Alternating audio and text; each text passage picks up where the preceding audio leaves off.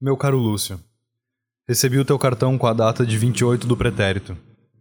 Não me posso negar ao teu pedido, porque quero ser acoimado de ridículo, em razão de referir verdades pueris que me dizem respeito, do que vaidoso e fato pelas ocultar de envergonhado. Aí tens os apontamentos que me pedes e que sempre eu os trouxe de memória.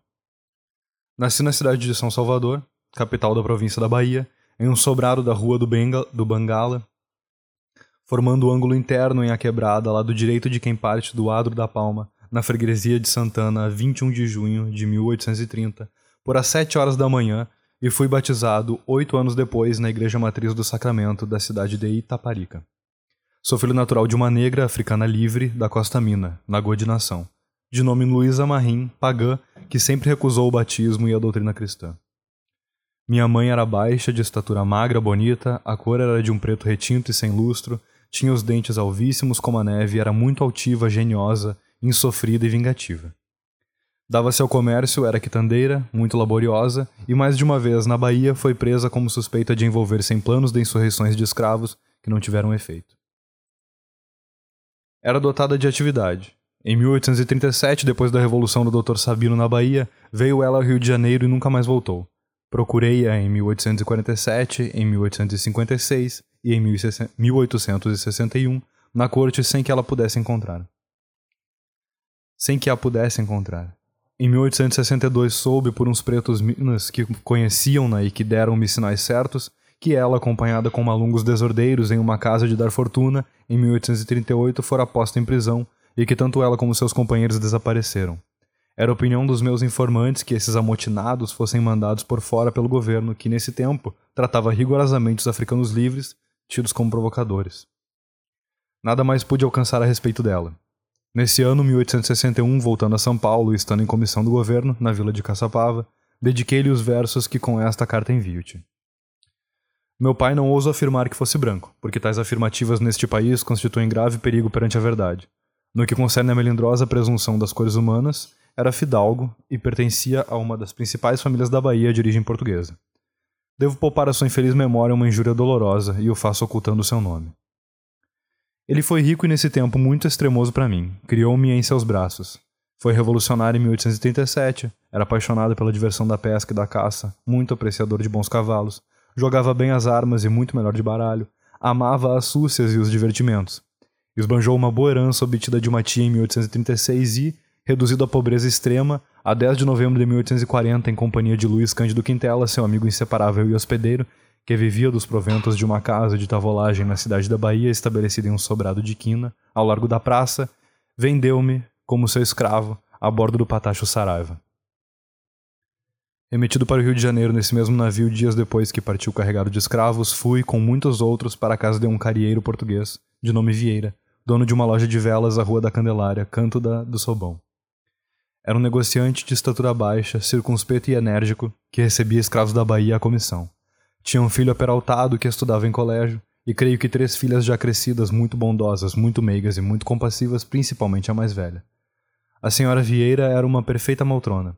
Era uma perfeita matrona. Exemplo de candura e piedade. Tinha eu dez anos.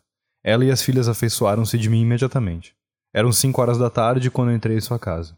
Mandaram lavar-me, vestiram-me uma camiseta e uma saia de, da filha mais nova, deram-me de cear e mandaram-me dormir com uma mulata de nome Felícia, que era a mucama da casa.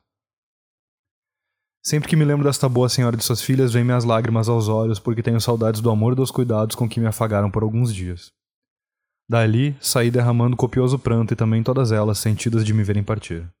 Oh, eu tenho lances doloridos em minha vida, que valem mais do que as lendas sentidas da vida amargurada dos mártires. Nesta casa, em dezembro de 1840, fui vendido ao negociante contrabandista Alferes Antônio Pereira Cardoso, o mesmo que, há oito ou dez anos, sendo fazendeiro no município de Lorena, nesta província, no ato de o prenderem por ter morto alguns escravos à fome, em cárcere privado, e já com idade maior de 60 a 70 anos, suicidou-se com um tiro de pistola cuja bala atravessou-lhe o crânio. Este alferes, Antônio Pereira Cardoso, comprou-me em um lote de cento e tantos escravos e trouxe-nos a todos, pois era este o seu negócio, para vender nesta província. Como já disse, tinha eu apenas dez anos, e a pé fiz toda a viagem de Santos até Campinas. Fui escolhido por muitos compradores nessa cidade, em Jundiaí e Campinas. E por todos repelido, como se repelem coisas ruins, pelo simples fato de ser eu baiano. Valeu minha peixa.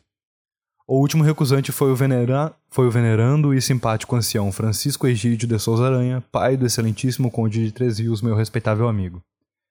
Este, depois de haver me escolhido, afagando, me disse: Has de ser um bom pajem para os meus meninos, dize-me. Onde nasceste?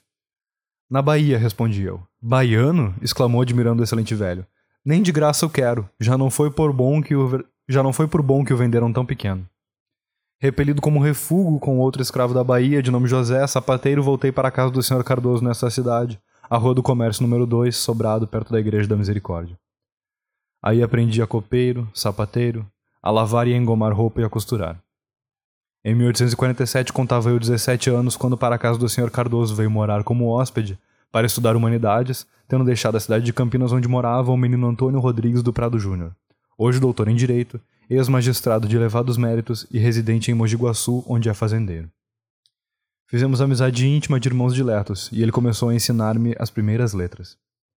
Em 1848, sabendo eu ler e contar alguma coisa, e tendo, e tendo obtido ardilosa e secretamente provas inconcussas de minha liberdade, retirei-me, fugindo, da casa do alferes Antônio Pereira Cardoso, que aliás voltava a minha maior estima e fui assentar praça.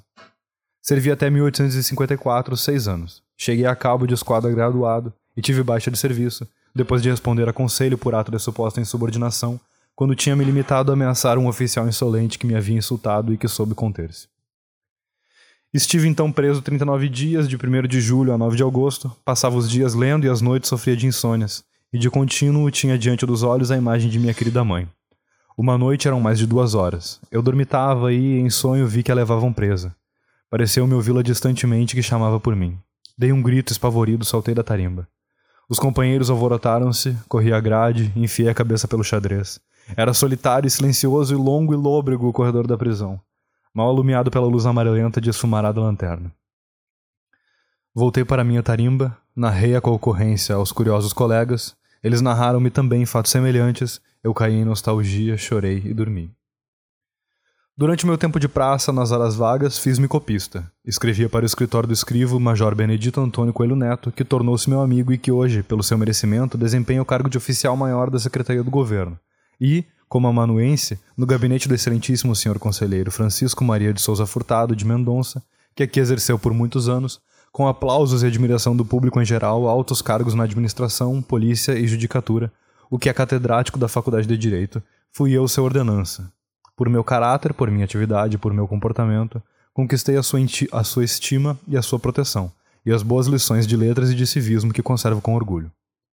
Em 1856, depois de haver servido como escrivão perante diversas autoridades policiais, fui nomeado amanuense da Secretaria de Polícia, onde servi até 1868, época em que, por turbulento e sedicioso, fui demitido a bem do serviço público pelos seus conservadores, que então haviam subido ao poder.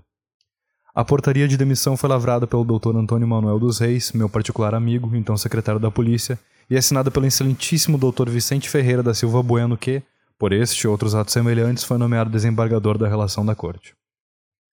A turbulência consistia em fazer eu parte do Partido Liberal e, pela imprensa e pelas urnas, pugnar pela vitória de minhas as suas ideias, e promover processos em favor de pessoas livres, criminosamente escravizadas, e auxiliar licitamente, na medida dos meus esforços, alforrias de escravos, porque detesto o cativeiro e todos os senhores, principalmente os reis.